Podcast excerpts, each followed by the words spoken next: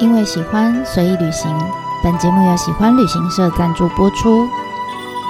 Hello，大家好，我是娜娜。你现在收听的是娜娜说日本。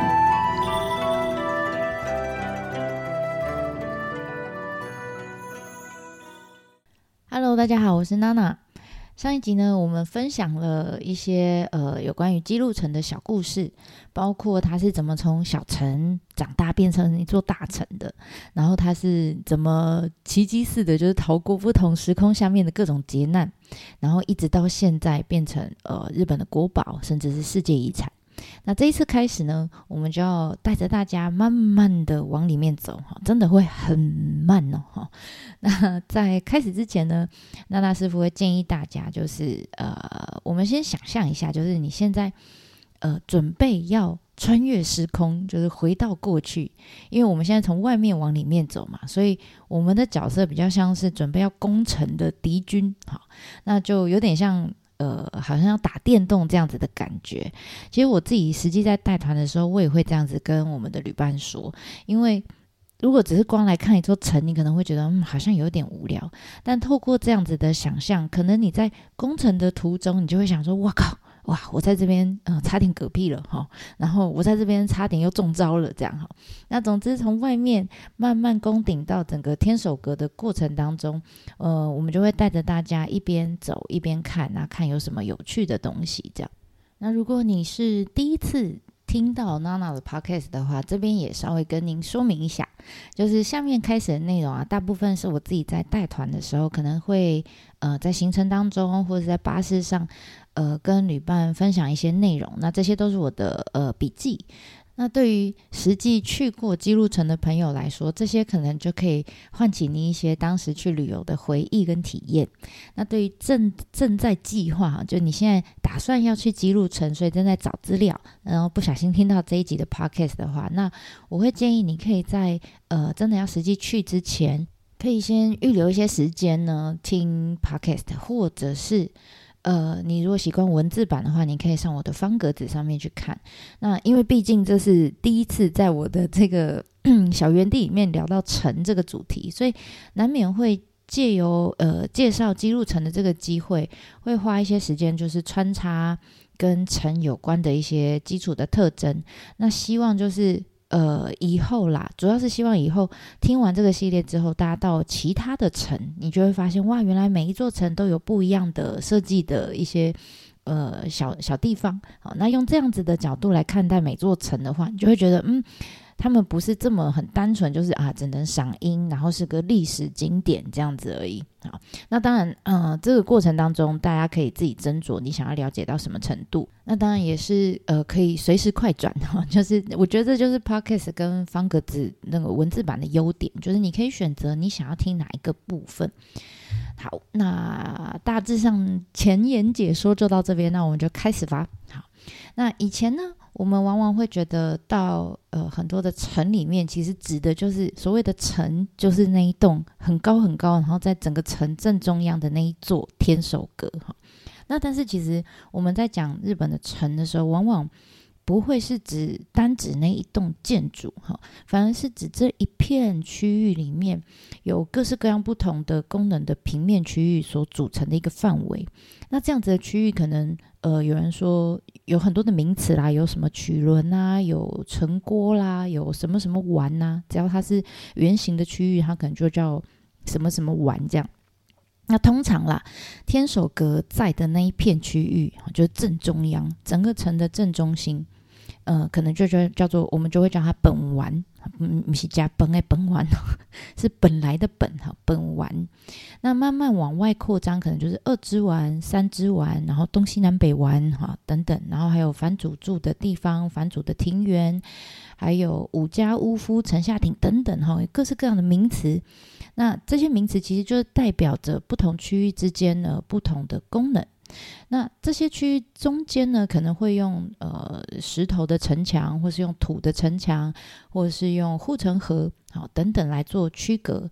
那每一个区域的安排呢，也会随着这个城，它可能，譬如它在山上，好，或者它在河边等等，会有不同的配置。那这样配置，我们日文里面叫神章。那大家听到专有名词，不要觉得太害怕哈，其实这些都不重要哈。所谓的神章其实就是配置嘛哈，不同区域的配置。那譬如说啦哈，早期呃有很多城都是在盖在山上，因为山上呢的，如果我城建在山上的话，我就比较容易防守，然后敌人也比较难攻上来，因为他攻上来要爬山嘛，对不对？好，那所以以前的城呢，从山上往下走。就天守阁一定在最山顶上嘛，好，所以最山上那一块区域我们就叫天守阁的那块区域叫本丸，然后慢慢往山下就是二之丸、三之丸这样排下来。那如果有一些城，我们刚刚说它可能旁边有呃河流，本来就有一条河，那它自然而然就是一个天然的屏障，好，那所以天守阁就会安排在靠近河的这个角落，然后从这个角落开始。可能呈扇形的状形状，然后往往外扩，变成呃本丸、二指丸、三指丸是呈扇形的一样。那当然，其他还会很多啊，什么螺旋形啊，前后排成一直条啦，等等之类的。那总而言之呢，就是这些城大概就是看它在的地方，然后呃它的地势，还有它设计的样子，哈，会导致每一座城都有自己不同的强项。那这样子因地制宜呃设计的每座城呢，它都有不同的设计。所以我觉得，嗯、大家不要觉得说哇，我城我已经去看过了，我看过这座城就好了。其实每一座城都不一样，都很好玩。那讲到这里呢，大家可能会觉得啊，娜娜你刚刚讲了好多的名词，我都听不懂。那我们就试着用白话文哈，接下来内容我会尽量用白话文，大家听得懂的方式来做一些解释。希望你觉得不要觉得这个城里面太可怕哈。那大致上来说，我们刚刚讲到什么玩什么玩哈，其实从本玩到叉叉玩之间的这一块区域呢，你可以想象它就是。平常时候没有打仗的时候，它就是拿来办公的区域。那打仗的时候呢，它就会变身成整个呃作战的司令总部的那种感觉。好，那所以你可以想象，这大概就是整座城里面最重要的部分。嗯、呃，如果用现在我们的城市的概念来讲，你可以想象这一区大概就是呃台北市的商办大楼区，可能信义区这样子哈。那通常大家不太会想要坐在办公室里面。对对吧？哈，正常来说啦，我希望我工作完我可以回家比较放松。哈，所以呃，通常啦，大家不会住在本丸这个区域里面。哈，那相较于呃总司令部这个本丸这一区再往外扩一层，那就是比较大家呃会拿来居住的地方。譬如说，呃，我我我假设我是当时每天要去城里面通勤的这些武士哈，就是现在我们的上班族嘛，哈。那我们这些上班族呢，平常我总是要吃喝拉撒睡嘛，好，那我又想要通勤很快，好，所以呢，我就会住在城外面最近的那一那一圈，好，那一圈。那当然啦，你越有钱，就越可以住蛋黄区，对不对？好，所以呢，越重要，当时啊，越重要的上级的武士，哈，他就会离城。住的离城越近，那他通勤时间就越短，对不对？那越小咖的下级武士就越往外面住。那总之呢，围绕着城这旁边这一区的高级住宅区呢，就是我们常常在呃日本各地去旅游的时候，你常会听到五家屋夫这四个字哈。这些就是我们说围在城外面那一圈的高级住宅区。好，那当然我们刚刚说他们还是要吃喝拉撒睡嘛，好，所以你知道。这些武士呢，呃，他们生活所需的各种的呃需求，好，就安排在他们住宅区再往外扩的一圈。那这一圈会有很多的职人啊，比如说你的呃床呃房间要整修啦，然后你总是要买吃的嘛，对不对？好，然后或者是你要做和服啊，好，等等之类的，所以会有很多的职人跟商人就就就在沿着五家夫的外围开始做起生意来。那这些平民老百姓就是前面店家，前面是店家，后面就是他们住的地方。好，所以这样子平民老百姓生活的地区，然后武士们会来消费的地区，这样子的地方呢，就是我们常常听到的。呃，你去日本玩的时候也会听到这个词，叫城下町，或是城下町，西门町的町。那我们就讲城下町好了。好，那所以。这些词其实你常常听到，你不知道是什么意思，其实就很白话哈，就有点像我们现在讲城市嘛，其实也蛮蛮符合逻辑的，就是有城的地方就会有市，对不对？哈，就是有有我们刚刚讲的有住的地方，有消费的地方，有做生意的地方，哈，所以到现在其实有很多日本的。呃城市的原型，好，其实就是它的基础都是来自于江户时代这些很热闹的城下町。好，好，那所以。呃，这样子经过这样子大概跟大家讲讲完之后，大家应该比较有概念哈。所以我们讲日本城不真的不是只有天守阁那一栋而已哈，那一栋其实就是一个指挥中心、司令总部。真正的城的范围其实是非常大的。好，那如果呃你去姬路城，像我们这次要去的姬路城，如果你是跟着团呃跟着团体旅游去的时候，其实你在巴士停车场下车的地方，你会觉得。妖兽怎么会停这么远？不好意思，以前的城就是这么大，你下车的地方就是以前姬路城的范围了。然后或者是，呃，如果你是自由行去，大部分会搭 JR 嘛，哈，你在姬路车站下车的时候，其实你也站在这个城下町的边边上了，啊，所以从这里开始慢慢往城的方向走，这整个的范围，现在呃整个城市的范围，以前就是算都算姬路城的周遭了。所以从这边开始啊，不管你是从停车场或是从呃车站开始，就算你的工程的起点，好不好？好，那当然，无论你从哪一个方向攻向姬路城，其实我相信你远远就可以看到，哇，前面有好高的石墙，我们叫石垣，垣一个土字旁的垣，或者是呃，你如果从停车场过来，你就会发现，哇，有一条好宽好大的这个护城河，那日文里我们叫水。窟水绝哈，应该念窟啦，但我习惯念绝哈。那所以你知道，对现在观光客，就对我们而言呢、啊，这些画面你看到的当下，其实很直觉就会想要把手机跟相机拿起来拍，甚至是在这个水绝的上面，你还有时候还会看到有人在上面游船哈。但是你知道，对于几百年前，我们假设我们是几百年前扛着枪炮远道而来要打仗的这些军队们来说。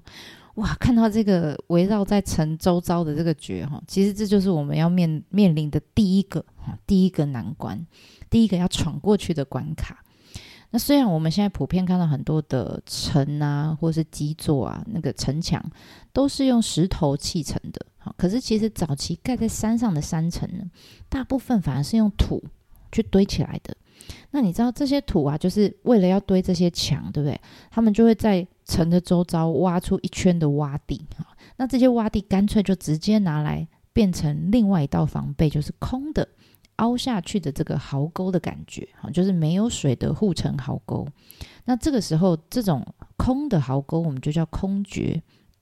那自然而然，你知道，当我们准备要去攻城的时候，看到。第一道阻隔就是这个空绝嘛，自然呢就想说好，那我就冲轨哈，要么跳鬼，对不对？好，只有这些方法。那无论我用哪一个方法，其实我前进的速度、攻击的速度一定会降低，一定会减缓，对不对？因为我要想办法跳过去，我要想办法爬过去、跳过去等等之类的。那这个时候，如果对方他把这个壕沟挖得够深的话，其实我冲进去的时候，可能第一个就是什么？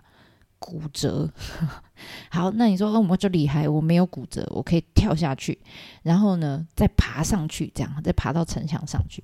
但是你知道，从我跳下去到爬上来那个过程当中，我所有的敌军们全部都被集中在这一块凹下去的凹洞里面，所以对守城的这些军队来说，是不是很方便？你们全部都集中了，我只要一直射这一块就好。对不对？所以他们更容易瞄准，更容易射击我们，我们又更容易嗝屁。那当然啦，你知道过去扎扎基扎基很早的时候，那个时候他们日本人当然只有用弓箭哈，或者是近身肉搏战的时候就是用刀哈，对不对？那这样这样子的呃，我们说挖一个空的壕沟，这样其实。就蛮绰绰有余的了，哈。那但是其实慢慢到后来，尤其是在西元一五四三年这一年非常重要哈，因为这一年呢，有一些外国人哈，就葡萄牙人带来一个非常新式的武器，叫做火神枪。那因为火神枪传进日本，慢慢慢慢就往北传哈。因为武器的改变，所以后来呢，我们现在看到这些城的设计呢，也慢慢开始进化。好，慢慢开始进化，因为你要想，原本弓箭了不起，大概射个二十公尺，诶，火神枪不一样，可以射个一两百公尺，对不对？所以光是我们前面讲那些空的那些凹凹下去的壕沟，其实已经不够了。你要么就是把它加宽，啊，要不然就是要多一些呃这个嗯，要怎么讲陷阱在里面。那所以慢慢。为了要阻挡这个火神枪的破坏力，你会发现，哎，土垒慢慢这些土堆哈，土堆起来的土墙，慢慢慢慢就消失了，改成呢用比较厉害的、比较可以挡枪炮的石头来砌墙啊。那当然了，也因为枪炮呃这样子的兵队呃兵力上面的调度哈，他们需要很多的人力来。那因为兵力的增加，打仗次数也越来越多。那很多城主就觉得哇，实在是太麻烦了。我每次打仗就要把兵队全部都调到山上去，就麻烦哎。所以就发现，哎，城慢慢的也从山上慢慢往下移，可能移到从高山移到小山丘，或甚至是移到平地上。那但是大家知道，平地上就没有以前在山上那种视觉上的呃这个优势，所以。这个时候开始，当我们音乐到了平地哈，你就会发现他们在挖壕，他们还是会挖壕沟嘛。可是呢，挖壕沟的时候就，就诶，可能旁边有水，有有有河流，他们就把水引进这个壕沟，或者在挖的时候，可能就有涌水哈。那所以开始慢慢到了城，到了平地，到了山丘的时候，开始有出现了有水的版本的护城河。那这就是我们刚刚讲的水决。那这样子的水决呢？呃，通常经过这些宽度啦，都经过一些精密的计算。当然，越宽，它的防御能力就越强。哈，那以记录成你现在看到的这些水决来说，大致上，呃，你现在看到是最内层的，其实往外扩还有好几层的水蕨。那现在最内层的大概，通常越里面会越宽，越靠近 天守阁会越宽，因为越危险，对不对？所以你现在看到这个水。水蕨的宽度大概啊，从十公尺到最宽的地方有四十七公尺，很厉害哈。那但每个地方宽度不一样，平均也至少都有二十公尺左右。那深度呢，大概二点七公尺，快三公尺。那除此之外呢，其实这些水决你会发现，它还会故意设计的这样弯来绕去的。为什么呢？因为我们说城从山上降到平地来的时候，其实它防御能力是降低的。我是敌军的话，我更容易直接就冲进去，所以他们就用这些水决呢，这样故意哈绕来绕去，把它用的好像跟迷宫一样很复杂，大概只有城里面的人才知道说这些水决长什么样子。那我们这些外人，我们准备要攻进去的人，因为你根本不知道你要往左边走还是往右边走，好，那所以透过这样子的设计呢，是可以减缓一些敌军进攻进来的速度，好，那所以呢，我们刚刚讲。你会看到很多的石墙，哈，就从本来的土墙变成现在的石墙，再加上本来是空的水，呃，空的这个壕沟，现在变成有水的壕沟，哈，叫水决，那就变成了我们现在最长啊，几乎呃日本各个地方的城你都会看到的一个双标配。好，那在这样子的呃很复杂的配置之下。姬路城大概也逃脱不了这样子的设计，哈，它大大致上就是它是一个盖在小山丘上面的一个一座城。那以山丘上的本丸为中心呢，它就是这样，大概有点像逆时针的方向，这样螺旋往外扩张。那我们我刚刚稍微有提到说，我们现在眼前在城外准备要进去看到的这个水决，呃，是以前姬路城最里面那一圈的水决。啊，那里面这一圈包起来的里面这块区域呢，我们叫内曲轮，就是我们前面提到啊，平常的办公大楼区哈。然后如果打仗的时候，这就变成司令总部区这样哈。那慢慢的往外扩张下去，就会有中决啊、外决啊等等各式各样的水决，然后有中曲轮、外曲轮等等不同功能的区域，就往外走。那现在我们要去看的区域就是。集中好，主要都是当时作战的司令总部区这样子。好，那沿着水决，我们就继续往城门走。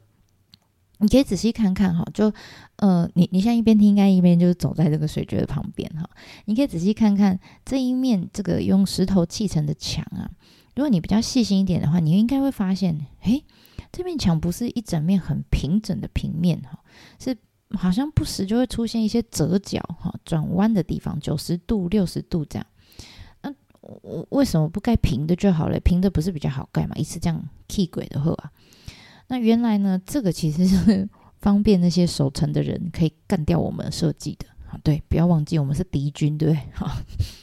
那因为你知道，如果啊，我把墙设计成一个平面的话，其实他们就只能站在一个平面上面射杀我们，对不对？好，只有一个角度，但因为它设计了这样很多的折角，它就可以九十度、三十度、六十度、四十五度，各式各样哈，从不同的角度来射杀我们。那同时呢，如果我们今天很厉害，我们游游过去，哈，以前空决是跳下去，现在水决就可以游过去，对。假设我很会游泳，我在游过去的途中，甚至我真的游到对岸，在爬墙的途中，因为这样子折角的设计，他们就比较容易有角度可以涉及到我们。那这时候呢，就会有些比较聪明的伙伴就想说：“哎呀，怎么这么傻呢？就不要游在水面上啊！我们潜水游过去，他们就不知道了，对不对？”好，结果万万没有想到，他准备跳下去潜水的那一刻，哎，总是要进水嘛，哈，进去的时候呢，这些水波呢就。